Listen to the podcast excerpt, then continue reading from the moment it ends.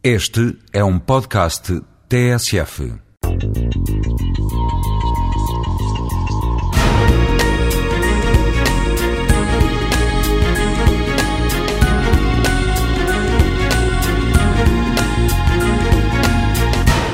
Ocorre sempre uma pergunta: qual é a origem da ciência? E será que a origem da ciência tem a ver alguma coisa com a cidade? Bom, de certa forma podemos dizer que sim, na medida em que a ciência, tal como a conhecemos hoje, nasce com a civilização urbana.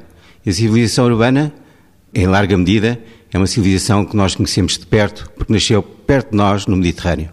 E dentro do Mediterrâneo, em especial no Egito. O Egito deu-nos o ano passado o alfabeto. E a linguagem escrita é aquela que permite manter na memória o conhecimento adquirido no passado. A acumulação do conhecimento é, pois, uma condição essencial para o nascimento da ciência. E se nós olharmos à história do Egito, onde é que uh, vamos encontrar essa acumulação do conhecimento?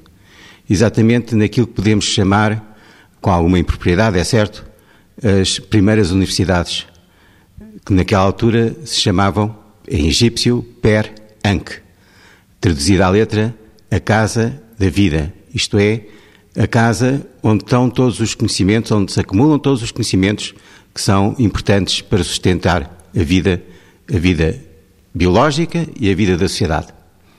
Assim encontramos em tempos muito recuados qualquer coisa que liga imediatamente a cidade, a ciência e a casa.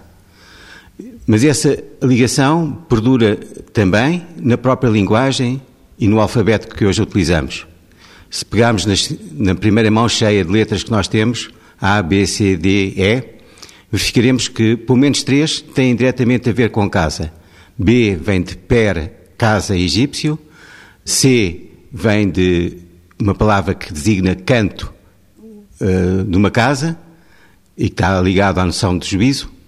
E D vem de uma palavra que designa porta. Como se vê, o próprio alfabeto, que é a condição de transmissão do conhecimento, nele está inscrito a própria noção de casa.